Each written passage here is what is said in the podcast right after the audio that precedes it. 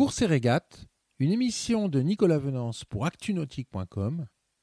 Course et régate est parrainée par USHIP, 140 magasins d'accastillage à votre service. Oui, c'est des, beaux bateaux. hein. C'est les bateaux qui aujourd'hui, euh, assez objective, sont les plus rapides pour se déplacer sur les, les océans. Donc des, des grands bateaux qui font une trentaine de mètres, plus de 20 mètres de large. Et surtout des bateaux qui depuis quelques années volent et arrivent à atteindre des vitesses uniquement en utilisant l'énergie du vent. On arrive à atteindre des vitesses qui vont parfois à plus de, de 50, 60 km à l'heure.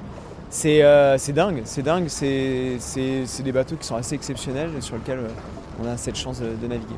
En tout cas, il y a cinq euh, très beaux bateaux, des bateaux très performants. Je pense que c'est assez génial d'avoir cinq bateaux qui jouent la victoire sur cette course. Non, je crois que la, la classe ultime, c'est des projets qui sont, euh, qui sont compliqués et qui sont très ambitieux. Il y a beaucoup d'ambition euh, avec des bateaux comme, euh, comme cela. Et forcément, ça se fait pas tout seul, ça se fait pas facilement, mais c'est ça qui est, qui est excitant et intéressant. Bah, on vient de mettre le trimaran S vers l'Azartigue il y a quelques, quelques envie de dire quelques semaines, un peu plus de deux mois.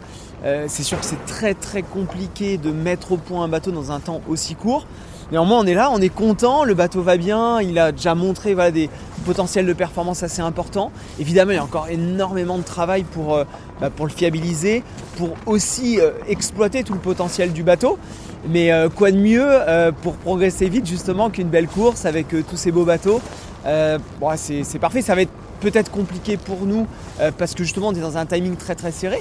Mais je suppose qu'on va beaucoup apprendre, beaucoup progresser et on, peut performer sur cette course. Il n'y a personne, il n'y a sur aucun bateau, euh, dans tous les bassins d'ailleurs, quand on fait de la course au large, on n'a jamais de garantie.